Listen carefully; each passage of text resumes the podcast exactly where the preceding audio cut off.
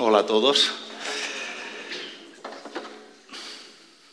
Desde hace unas pocas semanas está en boca de todo el mundo una serie que se llama The Last of Us, protagonizada por Pedro Pascal y Bella Ramsey. Es, es la segunda serie de éxito eh, de Pedro Pascal después de, de Mandalorian, el Mandaloriano, en la que Pedro Pascal está interpretando el arquetipo de héroe trágico, con más sombras que luces, con más errores que virtudes, que emprende un camino, hoy que Sara nos hablaba de caminos, un camino hacia la redención, porque este hombre de repente se ve forzado por, las circunstancias a, convertirse eh, en un padre adoptivo a la fuerza, y en un protector de un adolescente al que hay que preservar de los peligros que quieren acabar con ella. Y la dureza, el nihilismo, ah, e incluso la desesperación inicial del personaje de Pedro Pascal, que es el protector, mm, en medio del camino de la serie va siendo transformada en esperanza, en amor y en sacrificio voluntario por la persona a la que protege a medida que el viaje va avanzando. Bueno, esto es un viejo cliché del cine y de la literatura. incluso Tolkien, en, la figura legendaria del Montaraz Trancos, ah, la usó para proteger y guiar a los débiles y perdidos hobbits a través de los páramos que deben atravesar en su camino a la ciudad élfica de Rivendell, mientras son perseguidos por los Nazgûl, los nueve espectros del anillo. Ahí va la pincelada friki.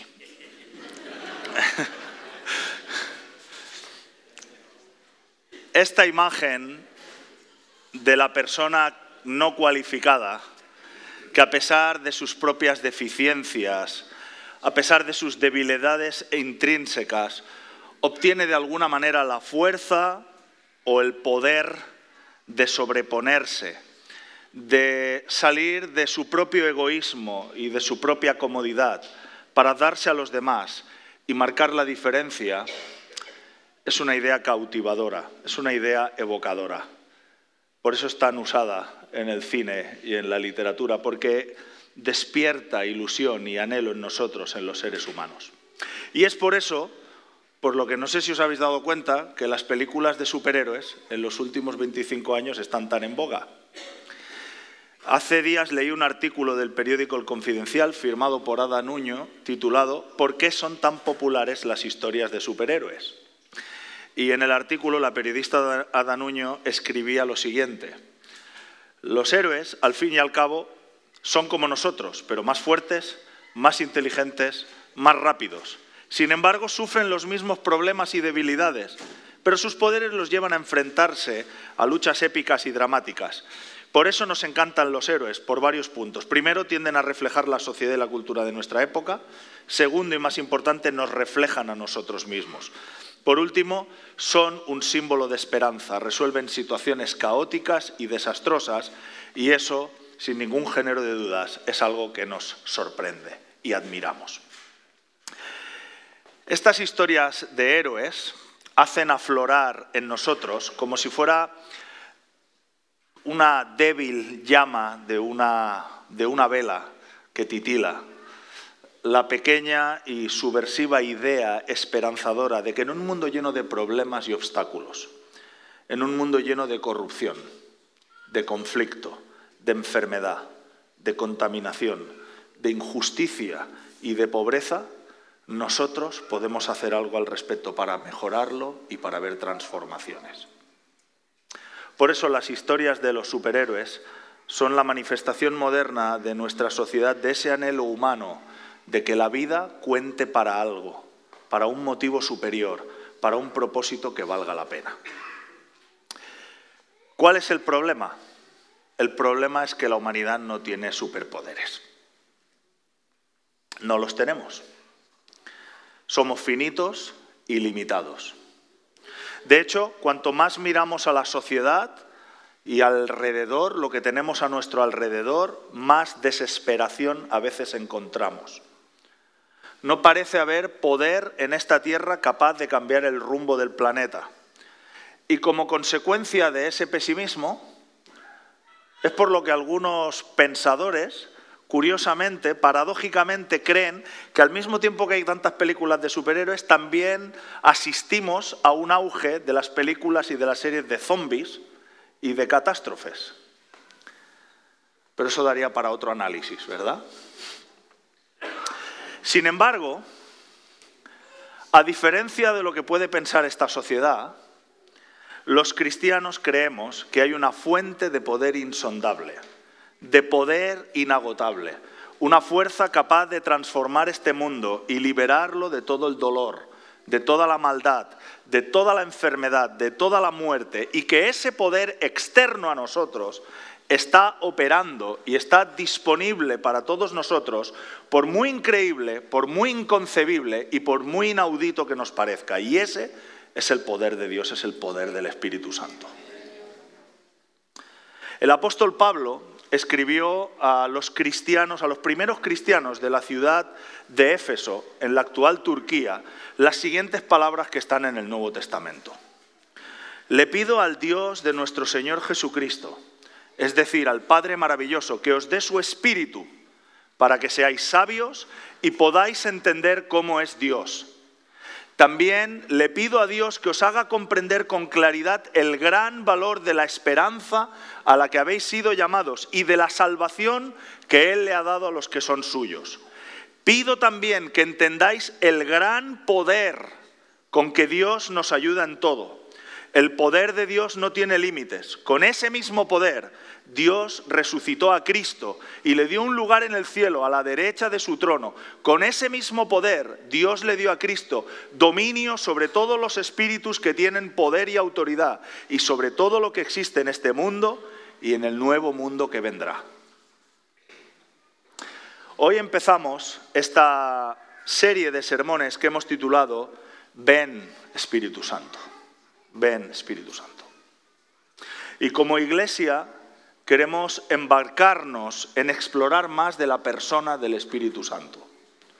Como expresa el apóstol Pablo en este fragmento de la carta a los Efesios, sí, queremos más sabiduría. Queremos que Dios abra los ojos de nuestro entendimiento para que podamos comprender la magnitud del poder que Dios ha puesto a nuestro alcance por medio de la persona del Espíritu Santo. Pero no solo queremos saber más, no solo queremos comprender más, sino que anhelamos experimentar dicho poder. Es decir, si de algo va esta serie, no es de quedarnos únicamente en el campo teórico, sino que queremos experimentar, ser empoderados por el Espíritu Santo para anunciar y demostrar eficazmente en nuestro entorno las buenas noticias del reino de Jesucristo. Y con el equipo pastoral, que estuvimos hablando de cómo encarar esta serie, pensamos que esta primera charla debería aportar los suficientes componentes doctrinales y teológicos que sirvan de fundamento para todo lo que vamos a tratar en las próximas semanas. Y dejadme decir esto, el objetivo de hoy, aunque vais a escuchar bastantes temas teológicos, el objetivo de hoy no es realizar una clase de teología para llenar nuestro cerebro con información.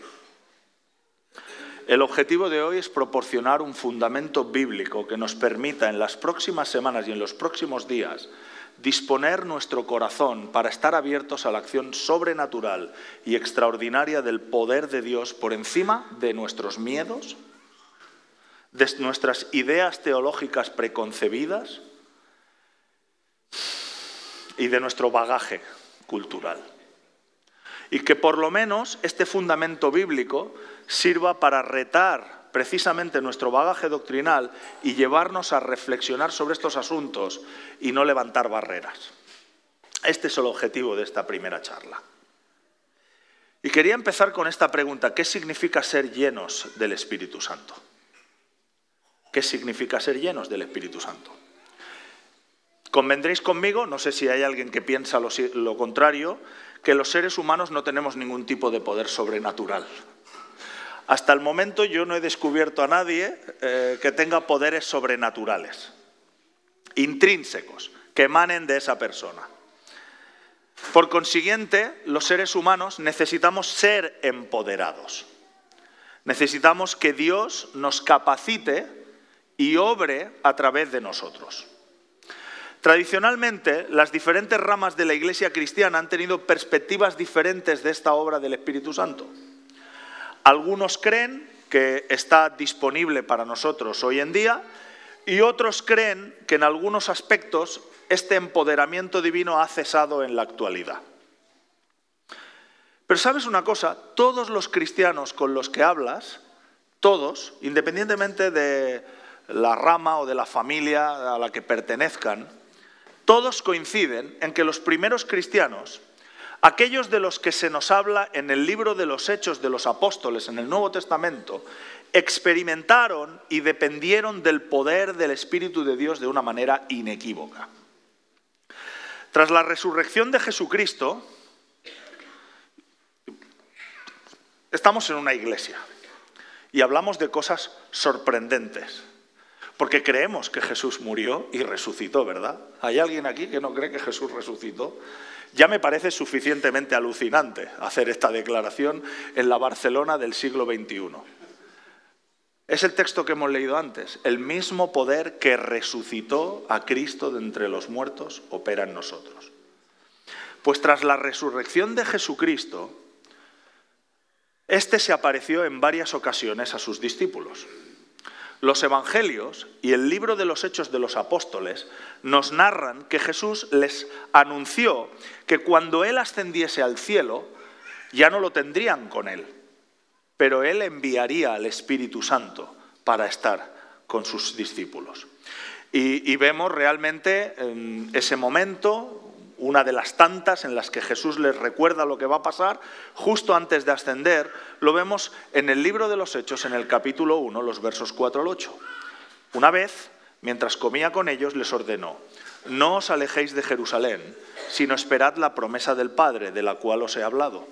Juan, se refiere a eh, Juan el Bautista, el primo de Jesús, Juan bautizó con agua, pero dentro de pocos días vosotros seréis bautizados con el Espíritu Santo. Entonces los que estaban reunidos con él le preguntaron, Señor, ¿es ahora cuando vas a restablecer el reino a Israel? No os toca a vosotros conocer la hora ni el momento determinados por la autoridad misma del Padre, les contestó Jesús. Pero cuando venga el Espíritu Santo sobre vosotros, recibiréis poder y seréis mis testigos tanto en Jerusalén como en toda Judea y Samaria y hasta los confines de la tierra.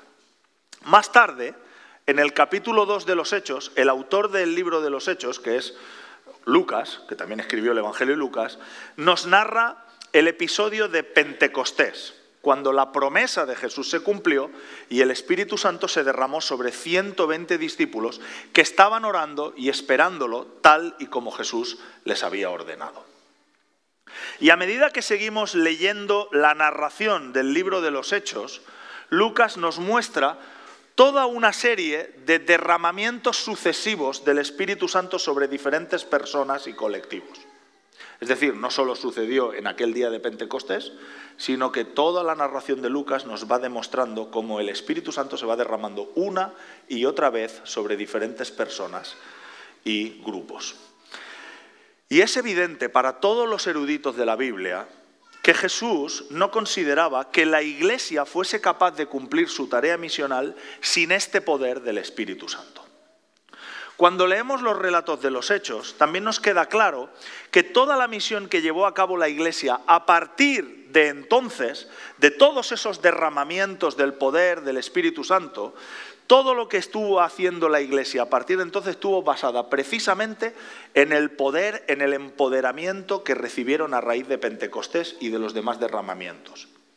Derek Morphew, que es un reconocido erudito del movimiento de la viña, dice, no hay otra explicación posible más que el empoderamiento del Espíritu Santo para la sucesión de predicaciones, señales, prodigios, evangelismo, crecimiento y plantación de iglesias en esa época de la iglesia primitiva. Muy bien, nos encanta lo que pasa en el libro de los Hechos. Sin embargo, a la hora de aplicarlo a nuestra realidad, a nuestra realidad presente del área metropolitana de la ciudad de Barcelona, no nos ponemos de acuerdo de qué significa ser llenos del Espíritu Santo. ¿Qué significa que el Espíritu Santo se derrame sobre nosotros? ¿Qué significa el bautismo del Espíritu Santo? ¿Cómo se produce y cuáles son los resultados? Craig Kinner es uno de los eruditos más reconocidos, uno de los especialistas ah, más famosos sobre el Nuevo Testamento. Es muy curioso porque en la, actualidad Craig Kinner eh, ejerce como profesor de Nuevo Testamento en el Seminario Teológico de Asbury, en Kentucky. Precisamente es el lugar donde lleva dos semanas que se ha producido un derramamiento del Espíritu Santo y decenas de miles de personas están experimentando la presencia de Dios de manera extraordinaria. Pues Kinner ha escrito numerosos libros y artículos de investigación sobre diferentes temas del Nuevo Testamento. Solo tienes que ir a internet, googlear su nombre, que es un poco raro, Craig, Craig lo buscas y verás una lista de tres o cuatro páginas Ah, de libros. Tiene muy pocos libros traducidos al castellano, pero uno muy potente es Hermenéutica del Espíritu. En uno de los libros que también os recomiendo, lamentablemente está en inglés, se llama Gift and the Giver, The Holy Spirit Today, el don, el dador y los dones, el Espíritu Santo hoy, explica, bueno, ahí tenéis una serie de libros, os he puesto ahí el, explica que esto de ser lleno del Espíritu Santo ha levantado un debate muy intenso en la iglesia contemporánea. Craig argumenta que se le da mucha más importancia discutir cuándo y cómo una persona es llena del Espíritu Santo y pasamos completamente de, responder a por qué una persona necesita ser llena del Espíritu Santo. Mira, todos los que están dentro de la gran familia cristiana, incluidos nosotros, en la viña, creemos que en el momento de aceptar seguir a Jesús, de reconocerlo como nuestro Salvador y Señor, lo que se denomina en los círculos evangélicos, reconocer el momento de la conversión, todos, todos los cristianos creemos que la persona recibe el Espíritu Santo. No se puede ser un cristiano a menos que el Espíritu de Dios opere y esté en tu vida. Y esto lo deja muy claro el apóstol Pablo en la primera carta a los Corintios, en el capítulo 12, en el verso 3, cuando dice, nadie puede decir Jesús es el Señor si no es por el Espíritu Santo. Los seres humanos somos convencidos de pecado por la acción del Espíritu Santo. Y esta acción del Espíritu Santo nos lleva al arrepentimiento y a aceptar lo que Jesús hizo por nosotros en la cruz del Calvario. Y el Espíritu Santo nos hace entrar en una nueva vida espiritual. El Espíritu Santo nos permite experimentar el don de renacer espiritualmente, que también en, el argot bíblico llamamos nacer de nuevo. ¿Vale? O volver a nacer, como decía un amigo nuestro, ¿verdad, Naís? Y el Espíritu Santo es el que te hace saber con confianza de que eres un hijo de Dios, te proporciona identidad, seguridad en tu identidad, te guía para entender la Biblia, te hace sentir la presencia de Dios, etc. Si el Espíritu Santo no está dentro de ti, Puede que seas una persona maravillosa y magnífica, un tipo muy majo, pero no eres cristiano. No eres un seguidor de Jesús. Algunas ramas de la Iglesia dicen que aquello que la Biblia llama el bautismo del Espíritu Santo es precisamente esto, ser lleno del Espíritu Santo cuando recibo, cuando me convierto, cuando ah, decido ser un seguidor de Jesús. Sin embargo, otras ramas de la Iglesia creen que el bautismo del Espíritu Santo es una o varias experiencias adicionales a la conversión que pueden que sucedan al mismo tiempo, el mismo día que, decides seguir a Jesús, o que pueden producirse ah, de manera secuencial después de este momento, y cuyo objetivo es capacitar al creyente con poder para cumplir el llamamiento de asociarse con Cristo en la obra de anunciar y demostrar el Evangelio del Reino. Peter Davids, que es un erudito católico, uno de los coautores de una de las obras más famosas ah, en el mundo cristiano, el reputado Nuevo Comentario Internacional, y que ha estado vinculado durante mucho tiempo con el movimiento de la viña, explica que esta confusión viene precisamente porque los escritores del Nuevo Testamento usan el término bautismo con matices diferentes. ¿Sabéis? la mayoría del Nuevo Testamento fue escrito, no todo, pero casi la mayoría por cuatro personas. Lucas, el 25% del Nuevo Testamento fue escrito por Lucas. El 25% restante del Nuevo Testamento fue escrito por el apóstol Pablo. El 33% por Juan. Y lo que queda, pues por autores varios, como Pedro, eh, Santiago, etc. muchos eruditos bíblicos están de acuerdo con Peter Davids de que el término lleno, plenitud, llenura, bautismo del Espíritu Santo es usado por los autores del Nuevo Testamento para referirse a cosas diferentes. Y autores como N.T. Wright, Derek Morphew, Oyvind Neymer, Roger Stronstadt y el mismo Craig Kinner van en esta línea. Hay diferentes caras del mismo prisma de la obra del Espíritu Santo. Porque, como he dicho, diferentes autores de los libros del Nuevo Testamento emplean el término lleno, llenura, plenitud y bautismo del Espíritu Santo para nombrar elementos o aspectos diferentes de la obra del Espíritu Santo. Y estos elementos no se contradicen entre sí, sino que se complementan. Son diferentes caras del mismo prisma. Por ejemplo, para el apóstol Pablo, ser bautizado en el Espíritu o haber recibido el Espíritu Santo o que se haya derramado sobre nosotros el Espíritu Santo está relacionado precisamente con convertirse y ser incorporado a la familia de Dios. Ahí tenéis una pila de textos. Primera de Corintios 12:13, porque por un solo espíritu fuimos todos bautizados en un cuerpo, sean judíos o griegos, sean esclavos o libres, y a todos se nos dio a beber de un mismo espíritu. Pero cuando se manifestaron la bondad y el amor de Dios, nuestro Salvador, Él nos salvó, no por nuestras propias obras de justicia, sino por su misericordia. Nos salvó mediante el lavamiento de la regeneración y de la renovación por el Espíritu Santo, el cual fue derramado abundantemente sobre nosotros por medio de Jesucristo nuestro Salvador.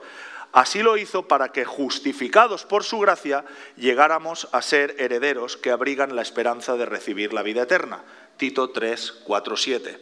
O Romanos 8, 14 y 16. Porque todos los que son guiados por el Espíritu de Dios son hijos de Dios. Y vosotros no recibisteis un espíritu de nuevo que os esclavice al miedo, sino que recibisteis el Espíritu que os adopta como hijos y os permite clamar, clamar Abba Padre. Es el mismo Espíritu, nos asegura nuestro Espíritu que somos hijos de Dios. No solo esto, sino que eh, además el apóstol Pablo habla mucho de la obra del Espíritu Santo que nos justifica, que nos potencia y purifica en nuestra vida interior, que nos regenera para vivir el tipo de vida que Dios quiere que vivamos. En cambio, para Lucas, el término bautismo o recibir el Espíritu Santo o ser lleno del Espíritu Santo es un bloque de términos que usa principalmente para, describir la obra de empoderamiento sobrenatural y profético que normalmente desemboca en un testimonio, anuncio o demostración del poder de Dios. Fijaos, las propias palabras del Señor Jesús el mismo día que empezó su ministerio, Lucas capítulo, eh, Lucas capítulo 4. El Espíritu del Señor está sobre mí, por cuanto me ha ungido para dar buenas nuevas a los pobres. Me ha enviado a sanar a los quebrantados de corazón, a pregonar libertad a los cautivos, a dar vista a los ciegos, a poner en libertad a los oprimidos y a predicar el año agradable del Señor. Lucas 24, 49. Ahora voy a enviaros lo que ha prometido mi Padre, pero quedaos en la ciudad hasta que seáis revestidos de poder de lo alto. Hechos 2.4, todos fueron llenos del Espíritu Santo y comenzaron a hablar en diferentes lenguas según el Espíritu les concedía expresarse. Hechos 8, 14 al 17, cuando los apóstoles que estaban en Jerusalén se enteraron de que los samaritanos habían aceptado la palabra de Dios, les enviaron a Pedro y Juan. Y estos al llegar oraron por ellos para que recibieran el Espíritu Santo, porque el Espíritu aún no había descendido sobre ninguno de ellos solamente habían sido bautizados en el nombre del Señor Jesús. Esta gente eran creyentes, pero no habían recibido el Espíritu Santo. Entonces Pedro y Juan les impusieron las manos y ellos recibieron el Espíritu Santo. Más, Hechos 10, 44, 47. Mientras Pedro estaba todavía hablando con Cornelio, un oficial romano, el Espíritu Santo descendió sobre todos los que escuchaban el mensaje. Los defensores de la circuncisión, es decir, los judaizantes, que habían llegado con Pedro, se quedaron asombrados de que el don del Espíritu Santo se hubiera derramado también sobre los gentiles, pues los oían hablar en lenguas y alabar a Dios. Entonces Pedro respondió, ¿acaso puede alguien negar el agua del bautismo para que sean bautizados estos que han recibido el Espíritu Santo de igual manera que nosotros? El problema viene de que tradicionalmente la Iglesia ha tomado el enfoque o el matiz o la cara paulina del prisma del bautismo del Espíritu Santo que aparece en sus cartas y se ha tenido la tendencia a imponer ese matiz de Pablo para interpretar al resto del Nuevo Testamento.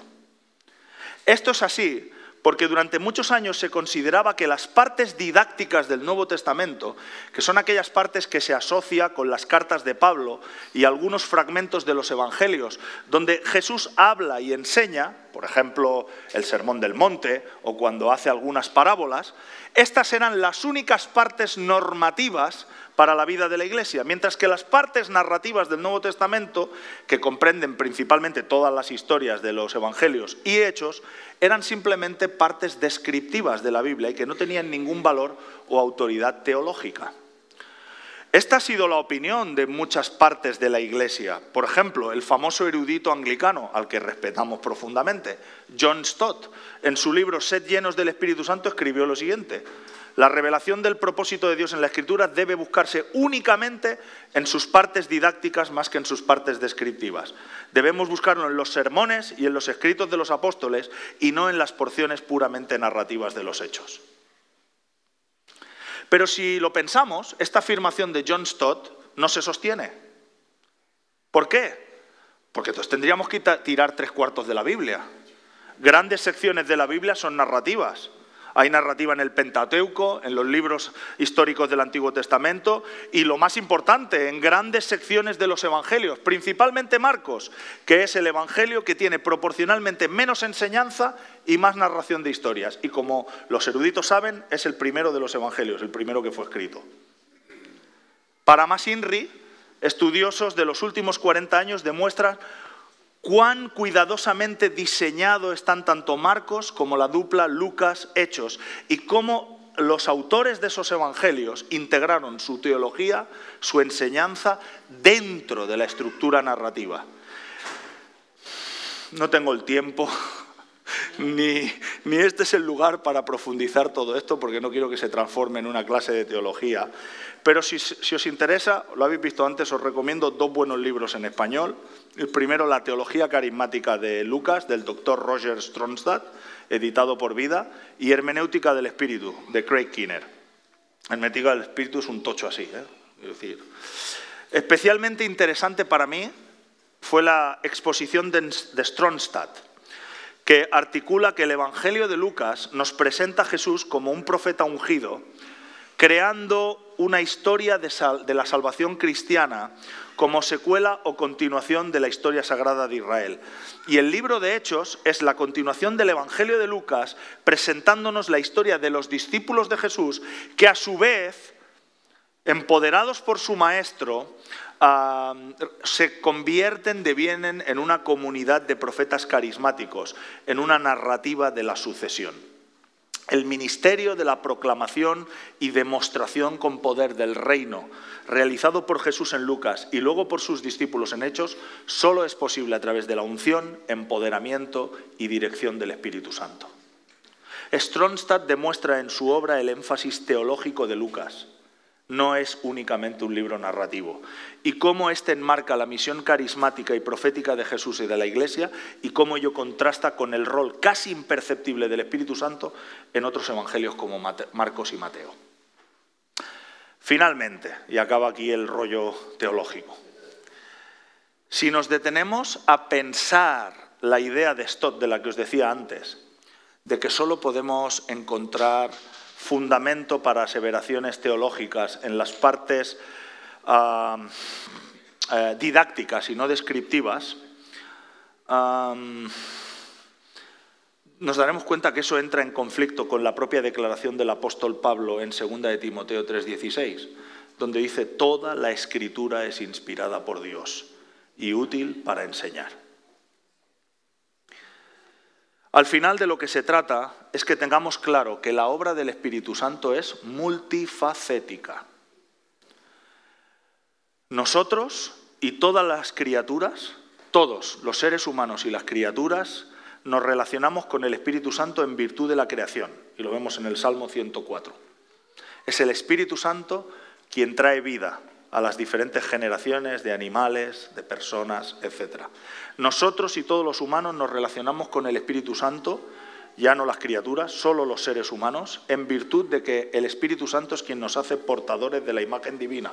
Eclesiastés capítulo 12, verso 7. El Espíritu Santo se relaciona con la humanidad no regenerada, trayéndoles convicción de pecado. Juan 16, 7, 11. El Espíritu Santo se relaciona con los cristianos en términos de regeneración.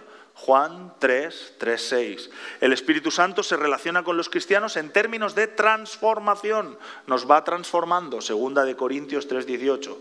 El Espíritu Santo se relaciona con la persona regenerada, con el discípulo de Jesús, para empoderarla y capacitarla para el servicio. Hechos 1, 8. Y el Espíritu Santo en el futuro, cuando Cristo vuelva, se relacionará con la humanidad regenerada para glorificarla. Efesios 1, 13, 14. Múltiples facetas de un mismo prisma.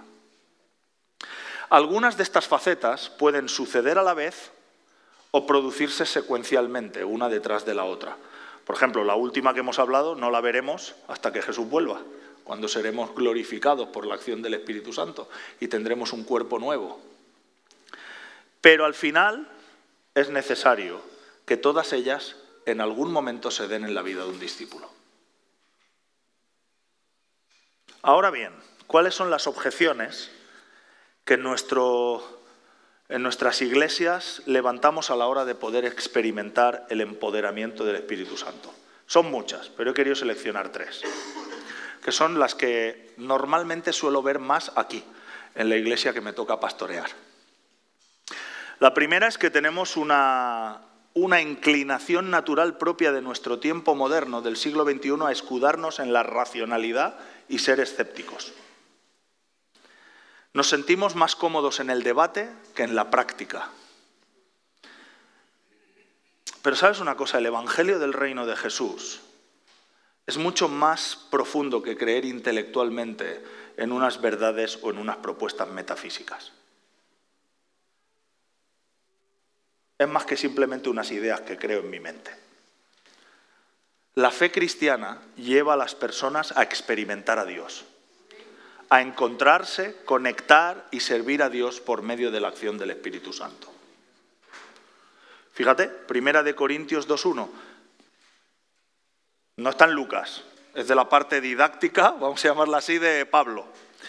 Así que hermanos, cuando fui a vosotros para anunciaros el testimonio de Dios, no fui con excelencia de palabras o de sabiduría, y ni mi palabra ni predicación fue con palabras persuasivas de humana sabiduría, sino con demostración del Espíritu y de poder, para que vuestra fe no esté fundada en la sabiduría de los hombres, sino en el poder de Dios.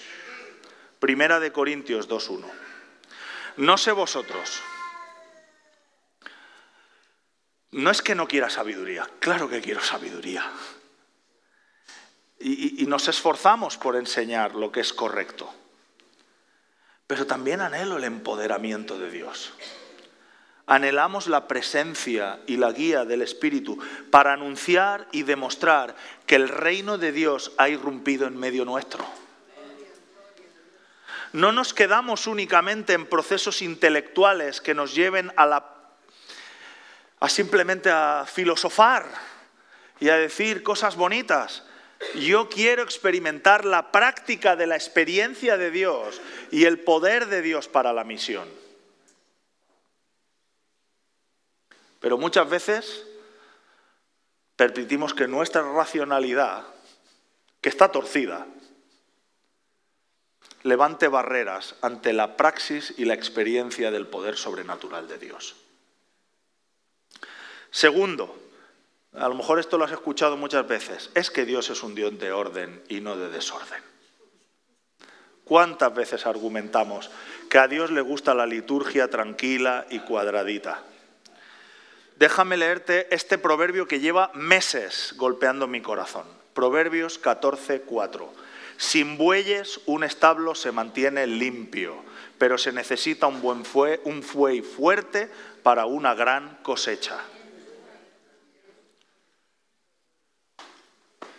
Si tú tienes un buey en un establo, hay porquería. Hay desorden. Hay golpes. Hay que cambiar de vez en cuando las partes del establo. Pero necesitamos un buey fuerte para una gran cosecha. Y lamentablemente el Espíritu Santo es más que un buey fuerte. Es un terremoto. Pero no le dejamos entrar. Preferimos un establo limpio sin buey. Y luego nos preguntamos, ¿por qué no hay cosecha? ¿Por qué no hay cosecha? Porque preferimos el orden y nuestra liturgia y nuestros cultos ordenaditos. Si somos honestos, tras la lectura de todos los momentos en los que el Espíritu Santo se derramó sobre los creyentes, si hacemos una lectura honesta de cada vez que irrumpe el Espíritu Santo en los Evangelios, en el Nuevo Testamento, incluso en momentos determinados en las cartas del apóstol Pablo, hemos de admitir que la irrupción del poder divino no se realizó como si fuera una ceremonia japonesa del té perfecta y sincronizada el día de Pentecostés hubo barullo, tumulto y los observadores creyeron que los implicados estaban borrachos. Hubo expresiones de adoración, terremotos, vientos y todo un sinfín de cosas extraordinarias que descolocaron tanto a los receptores del empoderamiento como a la gente que estaba allí observándolo. Me pregunto si muchos de nosotros hubiésemos estado presentes, si nos hubiésemos escandalizado o hubiéramos pensado que aquello era un circo. Pero hay más. Tras la predicación de Pedro, después de Pentecostés se produce la predicación de Pedro y se convirtieron cinco mil personas. Y Pedro y Juan son arrestados y son llevados delante del concilio del Sanedrín. Y cuando fueron soltados, volvieron con los demás y se pusieron a orar. Y fíjate lo que pasa. Verso 31 del capítulo 4. Eh, después de haber orado, tembló el lugar en el que estaban reunidos. Esto no es Pentecostés, esto es después tembló el lugar donde estaban reunidos y todos fueron llenos del Espíritu Santo, es decir, volvieron a ser llenos del Espíritu Santo. Cuando hay gente que dice que solo pasa una vez, volvieron a ser llenos del Espíritu Santo y proclamaban la palabra de Dios sin temor alguno. Y el mismo Pablo hace un paralelismo interesante entre el estado que produce el vino cuando nos emborrachamos y el hecho de ser lleno del Espíritu Santo. Efesios 5, 18 y 19. No os embriaguéis con vino en el cual hay disolución, antes bien sed llenos del Espíritu, hablando entre vosotros con salmos, con himnos y cánticos espirituales, cantando y alabando al Señor en vuestros corazones. Efesios 5, 18 y 19. Pablo está haciendo un paralelismo entre las manifestaciones externas de embriagarse con vino y ser lleno del Espíritu Santo. El término en griego que hemos traducido como cánticos espirituales, si fijáis pone salmos, himnos y cánticos espirituales, cantos espirituales. ¿Sabéis cómo se traduce? Porque el Nuevo Testamento fue escrito en griego. Es ode neumáticos. Ode es una oda, una composición musical. Y neumáticos significa inspirada en ese momento por el Espíritu Santo. Los comentaristas bíblicos coinciden que probablemente Pablo se refiere a canciones inspiradas por el Espíritu Santo, posiblemente espontáneas, que se salían del orden esperado. Y numerosos eruditos coinciden en que es probable que este tipo de adoración mística estuviese de alguna forma conectada con el fenómeno de hablar en lenguas. Así que no cerremos nuestro corazón porque a veces la manifestación del derramamiento del Espíritu Santo irrumpa como un buey fuerte que pone el establo patas arriba. Porque eso nos posibilita y capacita para una gran cosecha. Me pregunto si el poco éxito de la iglesia barcelonesa en general, incluido la viña, en el área del evangelismo, es porque hemos renunciado de una manera u otra a clamar, esperar y recibir el empoderamiento, el bautismo del Espíritu Santo que nos capacite para ser eficaces.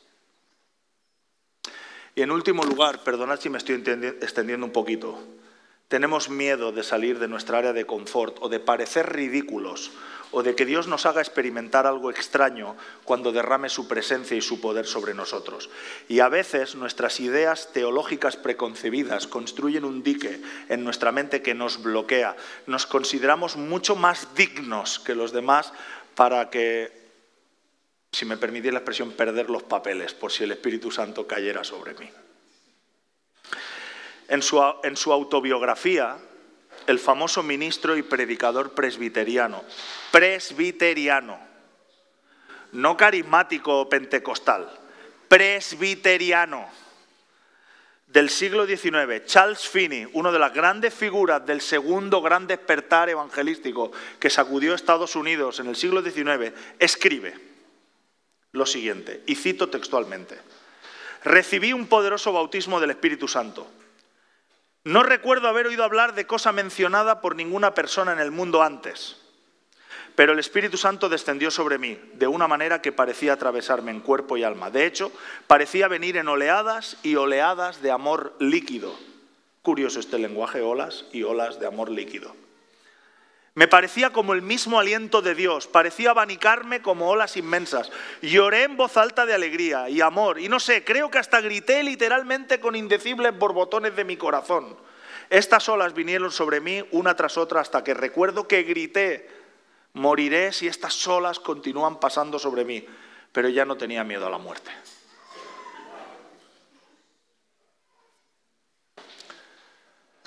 Un pastor y predicador presbiteriano.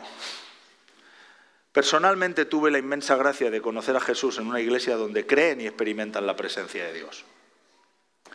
Hace muchos años.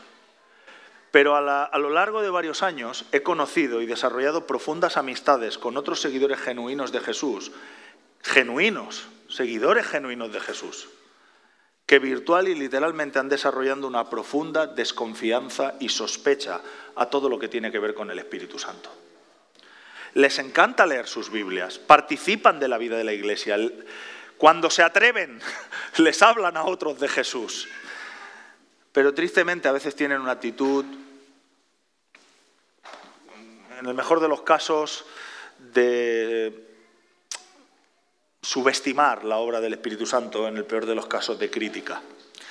Y cuando llega el momento de leer ciertos pasajes, como todos los que hemos estado leyendo, cuya potencia y fuerza son de una intensidad sin límite, dan rodeos para no enfrentar todo aquello que consideran raro. Todo lo relacionado con sanidad, profecías, hablar en lenguas extranjeras y angélicas es inaceptable y temas como la liberación demoníaca ni siquiera son considerados a menos que sean entendidos como bueno, las manifestaciones modernas de la enfermedad mental, que es otra cosa completamente diferente. A veces algunos de estos amigos tienen una Biblia que han desnaturalizado y a efectos prácticos una fe empobrecida. No quiere decir que la mía sea muy rica, ¿eh? no me estoy poniendo como ejemplo de nada. ¿Creen que Dios tiene poder? Sí, para salvar a los hombres, pero no para entablar una relación personal y profunda ni para derramar su poder para hacerles agentes que anuncian y demuestran el poder de Dios. Y quiero acabar con, una cosa que me pasó hace muchos años. Estaba mi madre presente. Un día laborable por la noche, mi madre y un amigo nos acompañó, me acompañó a una reunión hace muchísimos años, creo que fue hace 48, 26 años puede ser, a una reunión en la calle Mallorca, en la iglesia metropolitana Betania. Yo no recuerdo ni quién era la persona que predicaba. Pero al acabar invitó a la gente a disfrutar y experimentar la presencia del Espíritu Santo. Y mi amigo, mi madre sabe a quién me refiero, no voy a citarlo, decidió salir al frente dispuesto a probarme de una vez por todas. Él era un, estudiante del CEP, del Centro de Estudios Evangélicos de Barcelona, y, él siempre me estaba rebatiendo ¿no? todo el tema sobrenatural. Y él decidió salir al frente, dispuesto a probarme de una vez por todas que todo eran paparruchas, o peor aún, delirios de gente sin formación teológica que cedía al desenfreno de experiencias estáticas autoinducidas. Y salió al frente ¿eh? y al cabo de unos instantes, sin que nadie llegase a orar por él, ni tocarlo siquiera, cayó desplomado de rodillas ante la presencia de Dios, totalmente afectado por el poder de Dios. Experimentó la presencia de Dios como nunca antes la había, creído que hubiera sido posible. Y fue tan alucinante, ¿te acuerdas? Que estuvo temblando durante horas. Y teníamos un problema, porque él habíamos venido en su coche. Y yo no tenía carnet en aquel entonces. Y como era el único que tenía carnet y coche, tuvimos que esperar, no recuerdo, una, una hora y media, ¿no? Hasta que se sintió capaz de coger el coche y hacernos volver a los dos a Gabá, donde vivíamos. Y se pasó todo el camino de vuelta repitiéndome, esto es alucinante. ¿Cómo es esto posible? ¿Cómo es que yo nunca había experimentado esto antes? Había sido una maravillosa invasión del Espíritu de Dios en su vida.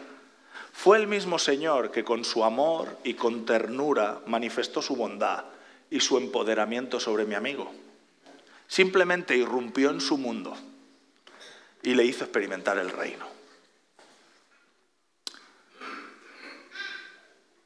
¿Quién no quiere esto? Perdonadme la expresión, pero ¿quién es tan tonto de no querer esto? Una vez leí que la iglesia del libro de Hechos no tenía ni la ínfima parte de acceso a los recursos, conocimiento y formación de la que disponemos nosotros en el siglo XXI. No era más pura que nosotros. De hecho, un repaso honesto del libro de los Hechos y de las cartas de Pablo demostrará la cantidad de problemas morales y tensión que experimentaron los primeros cristianos, metiendo la pata a veces hasta el fondo también. ¿Cómo pudo entonces expandirse y alcanzar el corazón de millones de personas que decidieron entregar su vida a Cristo?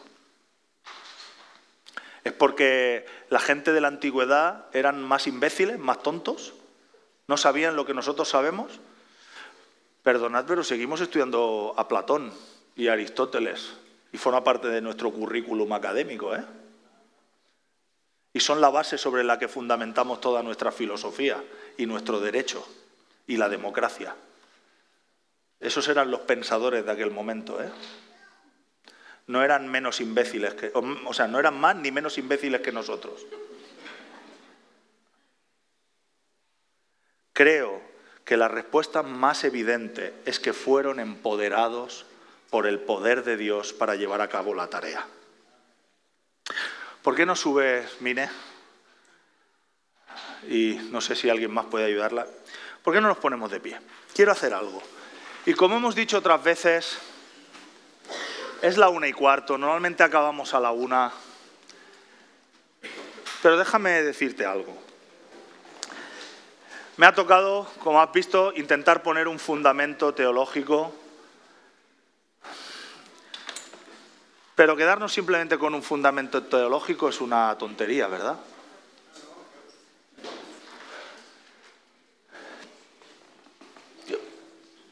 Voy a pedir al equipo que cante la última canción que estamos cantando y, queremos invitar al Espíritu Santo. Él es soberano. Él se mueve como quiere y nosotros no podemos provocar nada. Nosotros no podemos forzarle a que Él haga lo que quiera hacer o que no haga lo que nosotros queremos. Él hará como quiera, pero sí podemos hacer una cosa. Podemos disponer nuestro corazón. Así que mientras ellos cantan, si tú quieres recibir más de Jesús, nadie de los que estamos aquí tenemos poder, pero la Biblia dice que Él se mueve en medio de su pueblo y que Él quiere llenarnos. Así que si tú quieres recibir más de Dios, ¿por qué no vienes aquí al frente? Y vamos a adorar y vamos a orar y vamos a pedir que el Espíritu Santo se manifieste. Y Él hará lo que Él quiera hacer.